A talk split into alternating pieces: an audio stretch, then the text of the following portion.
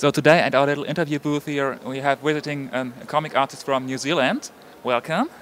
So would you please introduce us to our viewers? My name is Dylan Horrocks, and I'm a cartoonist from New Zealand. Uh, I've got a book out from Reprodukt in Germany called Hicksville, and uh, there's also a whole group of New Zealand cartoonists here at the book fair because New Zealand is the guest of honour country this year.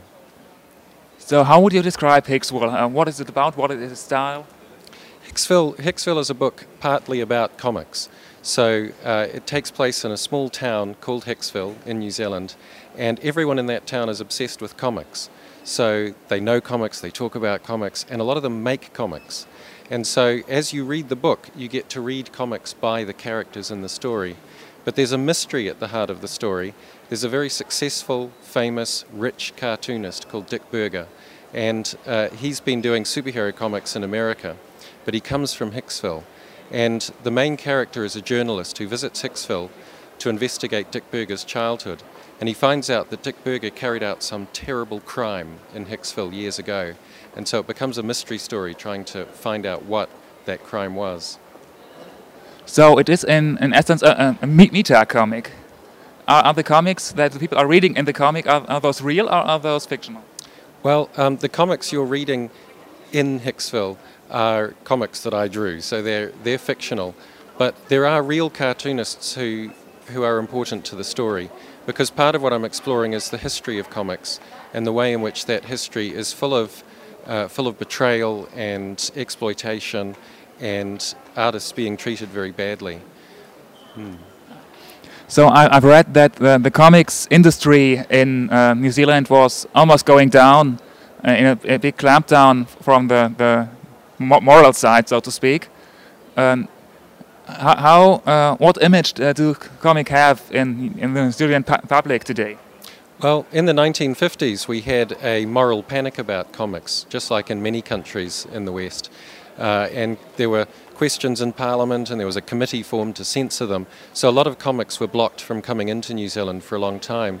These days, comics are totally accepted in New Zealand, and uh, we've got a very big comic scene, a lot of very interesting cartoonists doing great work.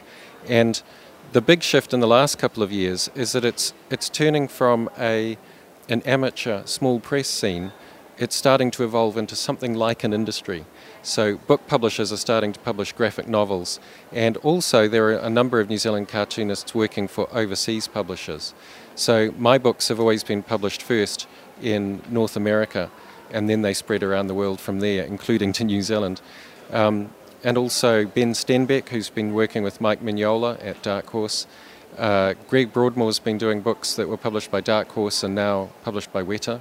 Uh, and um, Roger Langridge, who lives in London, he won an Eisner last year for his book Snarked. Uh, and Colin Wilson, who set up the, New Ze- the modern New Zealand comic scene in the 1970s with a magazine called Strips. He's now uh, a very successful cartoonist published across Europe, in America, and in Britain. So, uh, is there something distinctive, uh, a distinctive style or a similarity uh, to New Zealand artists, or is it more um, influence from all over the world? It's, it's a bit of both, really. Um, there are a lot of New Zealand artists whose work sits very comfortably in the manga scene internationally or in the American alternative comic scene, or even those who, who draw on bande dessinée as their influence. Um, but there are some comics that really do have a very distinctively New Zealand feel. Cartoonists like uh, Barry Linton, um, Ant Sang, Chris Slane, they all give their books a, a very distinctive South Pacific look. Uh, and this, the stories are often dealing with issues that are very relevant to people living in New Zealand, but they always have universal themes. Um, almost every New Zealand comic is also relevant to people anywhere in the world. How would you describe that uh, specific style? I guess um, there's a long history of New Zealand comics being restricted uh, with their printing to black and white. So there's a very strong tradition of um, very stark black and white graphics and very solid forms building up the pictures. Um, there's also there's a freedom to the storytelling. I think because New Zealand comics didn't have a professional industry for so long, it, it meant that cartoonists were free to do whatever they wanted and it also meant they were making comics for love, not for money. So, so it, New Zealand comics have developed a lot of very unique, distinctive voices that don't fit any particular commercial mold. So you said that uh, just now some kind of, of industry professionalism is, is starting. Uh, how, how many artists in New Zealand can live from their work? What would you guess are the numbers?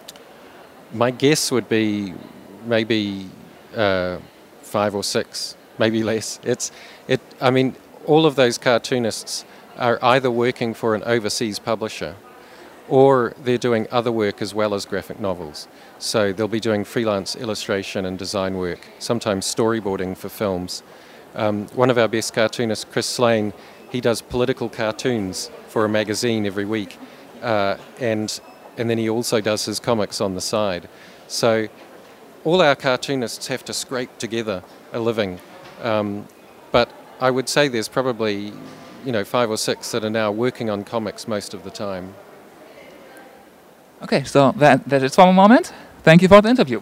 Thank you.